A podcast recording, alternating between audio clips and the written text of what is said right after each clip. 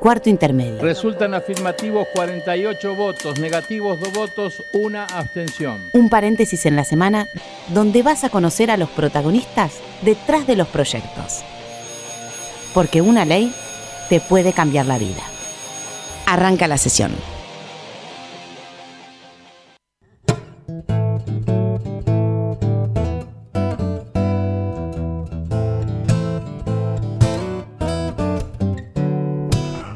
¿Cómo les va? Muy buenas tardes, país, como diría la chaqueña Florencia Corregido. Este es cuarto intermedio, el programa en el que te vamos a anticipar cuáles van a ser tus próximos derechos. Y hoy, Mariano, hola primero. Hola, buenas Bienvenidos a todos los argentinos. Muchas gracias por estar del otro lado, como siempre. Hoy vamos a tener un programa de festejo. Festejos, entonces vamos a empezar a festejar Ah, porque, Aplaude el país porque, porque la Cámara de Diputados el 8 de noviembre sancionó dos leyes que nosotros hicimos programas.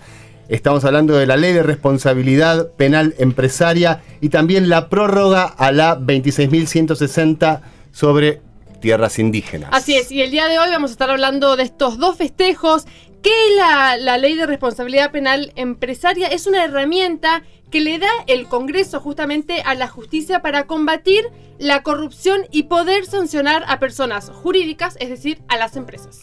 Vamos a escuchar a una de las espadas jurídicas más importantes del Senado, un audio con el senador Rodolfo Urtubey. Bueno, la ley propone eh, crear un régimen de responsabilidad penal empresaria Sí. para que eh, cuando se cometen determinados delitos vinculados todos ellos con la corrupción, eh, las empresas que han, eh, digamos, provocado el delito, es decir, eh, tentando a funcionarios públicos comprometiendo a funcionarios públicos para obtener determinadas ventajas, también respondan penalmente. Es decir, que no solamente enfrenten la justicia a la- las personas físicas que hubieran tenido este protagonismo y los funcionarios también, sino, sino que se castiga a las propias empresas con duras sanciones económicas a los efectos de que las eh, empresas colaboren eh, y creen una cultura, digamos, de prevención también del delito desde adentro de las empresas. Clausura de la empresa, eh, por supuesto, la, la suspensión del funcionamiento y hasta el retiro, digamos, de la personalidad jurídica como extremo, ¿no? Sabemos que en el proyecto que vino de diputados las pymes no participaban. ¿Cómo, cómo quedó? ¿Quedó dentro de la ley o no? Quedó dentro de la ley porque eh, en Argentina hay pymes que son realmente muy grandes. Ahí escuchábamos al representante de la provincia de Salta, Rodolfo Urtubey, en un audio que grabamos o lo tuvimos en vivo cuando presentamos este proyecto de ley. Ahora que ya es ley, lo volvemos a pasar porque nos queda bastante claro Exacto. de qué trata el proyecto, pero hay más cosas para entender. Sí, él, eh, recién Mariano hablaba de las sanciones y de los delitos. ¿Cuáles son aquellas sanciones que se le harían a las empresas? Bueno, eh, suspender provisoriamente o definitivamente hasta por 10 años la actividad de la empresa. Y también por 10 años suspender la participación en concursos o licitaciones con el Estado. Y otra de las cosas también es que eh, se le aplicarían multas de entre 2 a 5 veces el beneficio que obtuvo la empresa a través de corrupción. Esto es Cuarta Intermedia, estamos por Radio Nacional, la radio de todos, y vamos a hablar ahora con alguien que tuvo mucho que ver con este proyecto de ley que se inició en el Poder Ejecutivo Nacional. Estamos hablando de Guillermo Jorge, del Centro de Estudios Anticorrupción de la Universidad de San Andrés. Y es muy importante la sanción, tanto en la Cámara de Diputados como en el Senado, como cuando volvió a diputados. Hola Guillermo, ¿cómo estás? ¿Qué tal, Mariano? ¿Cómo te va? Muy bien, muchísimas gracias por atendernos de nuevo. Bueno, primero felicitaciones porque la Cámara de Diputados lo convirtió en ley finalmente. Muchas gracias. Eh, Guillermo, recién hablábamos. Hola, ¿cómo estás? Buenas tardes. ¿Cómo estás, Florencia? Bien, recién habla- eh, hablábamos nosotros de las sanciones. ¿Cuáles son aquellos delitos posibles que la empresa eh, al cometer eh, es, es sancionada, digamos? Bueno, la ley es una ley que, como decía recién en el audio del senador Urtubey, se está acotada, digamos, a algunos tipos penales vinculados con la corrupción pública. Ujú. Eh, cohecho, tráfico de influencia, negociaciones incompatibles, enriquecimiento ilícito de funcionario y un tipo penal nuevo que creó esta ley, que es un balance falso para ocultar el pago de sobornos, digamos. Eso es para destacar el trabajo en comisión, ¿verdad? Porque fue en el trabajo en comisión que se buscó este tipo penal. Sí, eso es algo que surgió en el Senado. eh, Bueno, la, verdad que el, proyecto que finalmente diputados convirtió en ley, que fue el que mandó el Senado de regreso a diputados, digamos, eh, ha tenido un trabajo muy destacable de parte del Senado, lo ha puesto, pues, lo cambió bastante, digamos, de lo que había venido originalmente diputados, eh, desde mi punto de vista, para mejor, digamos. Guillermo, sí, cada, eh, cada proyecto de ley que se aprueba es un beneficio o, un nuevo derecho para los argentinos. ¿En qué nos beneficiamos con esta ley? Yo creo que, digamos, por un lado, eh, es correcto lo que decía el senador Urtubey, lo que esta ley va a castigar a aquellas empresas que o, prevé, digamos, sanciones penales para empresas que estén involucradas en hechos de corrupción. Pero creo que el punto más importante y en qué nos beneficia a todos nosotros esta ley es en el, en el tema de la prevención. La ley, en el mundo, digamos, no se busca particularmente castigar a las empresas. Lo que sucede hoy en día en todo el mundo, ¿eh? en los países más ricos del mundo y en los países más pobres del mundo, es que la justicia tiene recursos limitados. La justicia Digamos, nosotros como ciudadanos usualmente decimos, bueno, que esto la justicia debería resolverlo, la justicia debería resolverlo. Si la justicia tuviera que resolver todos los problemas que le tiramos a la justicia, la justicia se, se estanca, digamos, que es lo que pasa en la Argentina hoy en día. Este tipo de leyes sirve precisamente para que la justicia no se estanque y lo que hace es generar incentivos para que las empresas, por un lado, prevengan, y prevenir quiere decir básicamente que no se involucren en hechos de corrupción, y por otro lado, y esto es muy importante, que cuando, a pesar de los esfuerzos de prevención, un hecho de corrupción en una empresa ocurre, las empresas tengan incentivos suficientes como para acortar los procesos y salirse, digamos, del esquema, devolviendo, básicamente, digamos, confesando el hecho y devolviendo la plata. Esto por eso se dice que estas responsabilidades en general son instrumentales, no es que se busca castigar a las empresas en sí mismos, sino que lo que se busca es aliviar por un lado la justicia, eh, crear los incentivos suficientes para que las empresas cooperen con la justicia y en lugar de tener juicios durante 15 20 años y que terminen por prescripción y nunca sabemos lo que ocurre, eh, obtener, digamos, resoluciones muchísimo más eh, rápido que castiguen usualmente a las personas individuales y en la medida, en cuanto más, el incentivo para las empresas es cuanto más cooperan con la justicia, eh, eh, menores, digamos, la sanción, o mayores son las posibilidades de que se le reduzcan las sanciones que le corresponderían si no cooperan con la Guillermo, cuando, cuando vos hablas de prevención, te referís también al programa de integridad que tienen que tener por obligación ahora las empresas. Bueno, no todas las empresas están obligadas a tener programas de integridad, me parece que esto es muy importante. ¿Qué empresas sí, qué empresas no? El Senado hizo una distinción que bastante eh, oportuna desde mi punto de vista y es que obliga a aquellas empresas que tienen, para decirlo de una forma que se entienda, grandes contratos con el Estado, o sea, grandes contratos de obra pública, grandes concesiones, concesiones de servicios públicos, básicamente. Esas empresas están obligadas a tener un programa de integridad. El resto de las empresas pueden optar por tener o no tener un programa de integridad eh, pero tienen fuertes incentivos para tener programas de integridad. ¿Por qué? Porque si se vieran involucradas en algún hecho de corrupción, el hecho de tener un programa de integridad las coloca en una posición de eh, pagar multas muchísimo menores a que si no lo tuvieran. Eh, se busca igual de todas maneras que las empresas aporten información, ¿no es cierto?, a cambio de algún beneficio, por ejemplo, la reducción de las sanciones. Sí, las empresas tienen dos, digamos, en la ley, dos oportunidades, diría, eh, para enmendar de algún modo los hechos en los cuales se ven involucradas. Uno es lo que se llama en esta ley un acuerdo de colaboración eficaz, que es durante la etapa de investigación las empresas pueden optar por aportar información eh, valiosa, digamos, para la investigación de los hechos y eh, obtener una reducción sustancial de las sanciones que podrían corresponderles si fueran condenadas en un acuerdo que tienen que eh, al cual tienen que llegar con el fiscal y que tiene que ser homologado por el juez. Esa es una posibilidad. La otra posibilidad es que las empresas pueden quedar absolutamente exentas de, pena, digamos, eh, si se cumplen tres requisitos simultáneamente, y los requisitos son que tengan un programa de integridad que además tiene que ser adecuado, no puede ser un programa cosmético de papel, digamos. Claro. Tiene que ser un programa que el fiscal juzgue que es un programa adecuado. eh, como consecuencia de tener ese programa, la empresa tiene que haber detectado el hecho y tiene que haberlo reportado a las autoridades y como tercera condición tiene que devolver los beneficios que hubiera obtenido. Esto quiere decir que si una empresa le ahorra al Estado o a la justicia todos los costos de una investigación, porque su propio programa de integridad detectó el hecho, porque pudo investigarlo internamente, porque detectó cuáles son los beneficios y fue a la justicia y dijo, mire, lamentablemente en mi empresa ocurrió este episodio en el cual nos beneficiamos con tanto dinero que acá está a disposición para devolverlo y lo detectamos gracias a nuestro programa de integridad, en esos casos las empresas... Hemos cumplido, claro pueden ser exentas de responsabilidad, o es muy probable que sean exentas de responsabilidad, sin perjuicio de las responsabilidades de las personas físicas que intervinieron, que esas siguen igual hasta que como, como están hasta ahora en la ley argentina, digamos. Guillermo, muchísimas gracias por este contacto. Quedó claro, estamos festejando esta sanción con vos.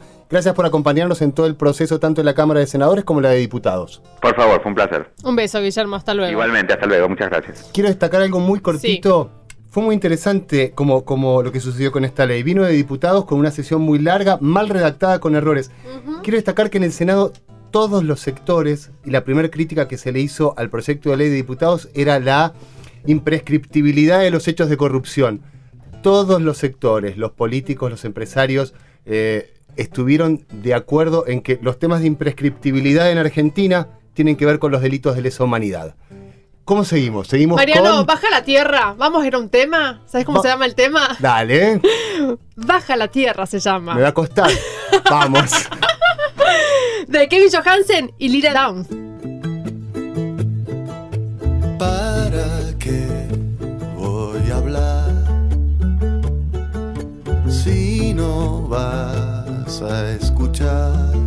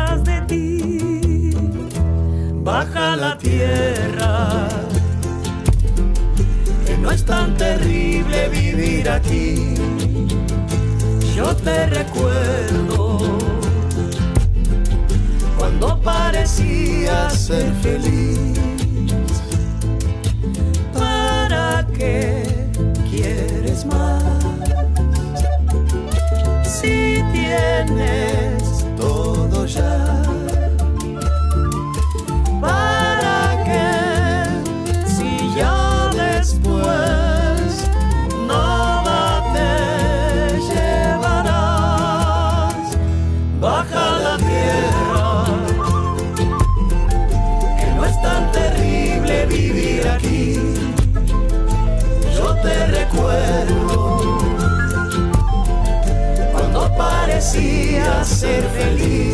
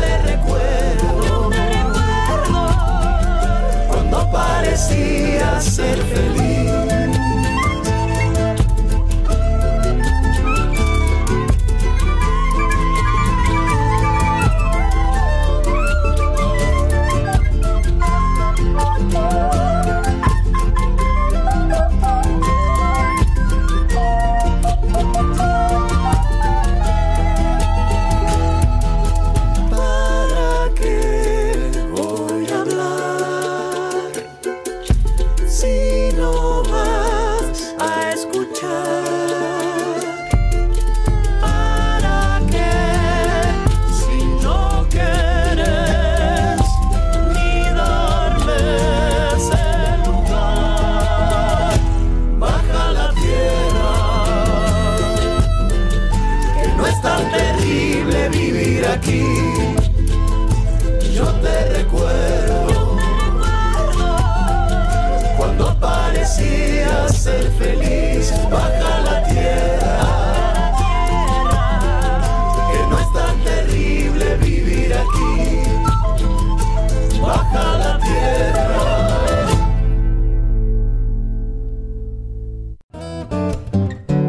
la tierra. Controlate. que te controle. No puedo parar de Pará, bailar. ¿por Buen qué- tema, un buen tema, pero me qué- siento como. ¿Por qué nos tocada. pusieron? Bueno, gran tema entonces. ¿Por qué nos pusieron este tema? Paula Rojo No. me está diciendo que estamos haciendo mal el trabajo, ¿Qué que estamos voladitos. No, ¿Qué no, pasa, no, no Paula? Ay, haciendo- perdón, ¿entró Paula al aire? Entró No, Paula al no aire. están haciendo mal el trabajo. ¿Qué estamos haciendo? Este tema tiene que ver ¿Con con, qué? lo que vamos a hablar ahora. Ah, Ah. todo tiene que ver con todo. Qué Ah. buena producción. Sí, un voz aplauso. ¿Puede ser el aplauso, ¿El aplauso? de nuevo? La voz de Rojo. la voz de Rojo me hace acordar algo de, de retro, algo así. me parece sí, que la sí. es tengo de nuestra algún voz lugar. artística.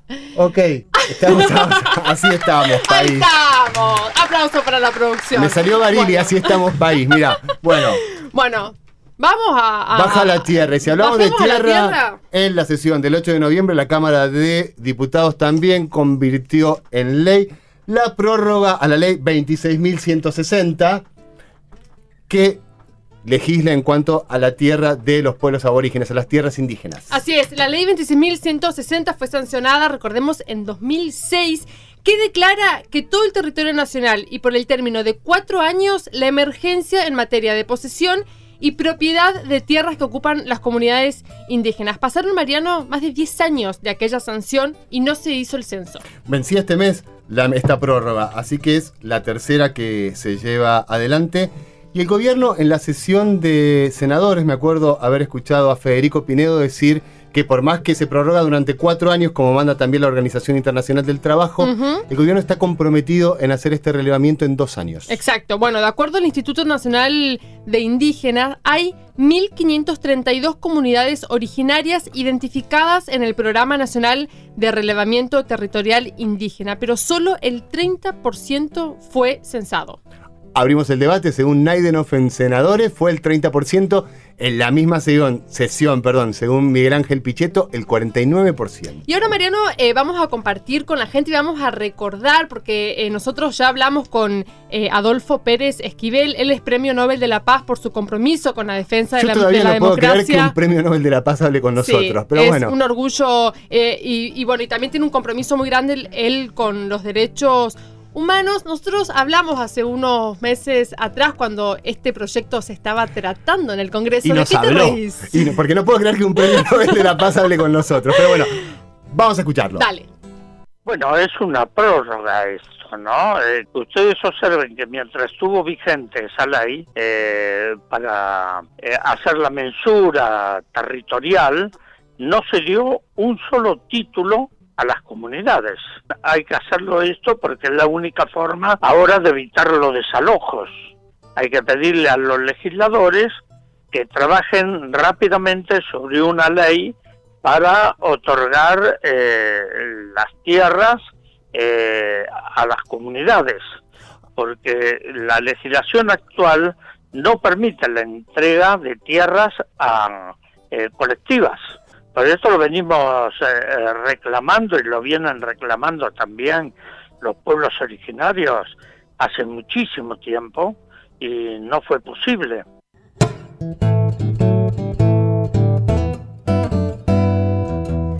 Me acuerdo de una parte, bueno, acabamos de escuchar el audio de Adolfo Pérez Esquivel, Premio Nobel de la Paz, hablando sobre la prórroga de la 26.160, que si estás atento ya deberías saber de qué ley estamos hablando. Y ahora, Mariano, vamos a hablar con Félix Díaz. Él es presidente del Consejo Consultivo Indígena y líder CUAM. Hola, Félix. Buenas tardes.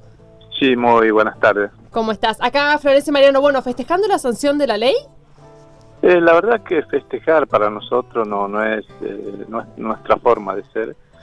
Sí es como conforme con la decisión que han tomado los senadores y diputados de poder aprobar la prórroga para tranquilidad nuestra, para que empecemos a trabajar eh, una propuesta que sea una ley definitiva, para que no sigamos corriendo detrás de esta emergencia cada cuatro años. Por eso es importante de que los pueblos indígenas también sepan de que esta ley no es la solución de, de los conflictos territoriales, porque no, no, no tiene alcance de poder titular las tierras, porque es una ley de emergencia, no, no puede hacer nada, solamente relevar las tierras, reconocer la ocupación actual y pública y nada más. ¿Y cuál es la solución, Félix? Eh, la solución debería ser una ley de propiedad comunitaria que sea definitiva, Lo que no se hizo en el Código Civil. Sí, así es, para que eh, tenga ese respaldo jurídico los territorios indígenas que hoy estamos defendiendo. Eh, Félix, algunos dicen que el relevamiento que se llevó adelante por parte del Estado Nacional es del 30%, es otro del 49%. ¿Tenés los números ciertos o cuáles son tus números? Y la verdad que todos son los números, son muy eh, eh, confusos porque uno dice otras cosas. Nosotros no tenemos como una encuesta de hacer eh, este trabajo porque primero no tenemos acceso a los informes provinciales. El INAI recién está dando estos informes, antes no nos daba esa información. Y nos guiamos lo que dice el INAI porque es el único que por lo menos nos facilita esa información.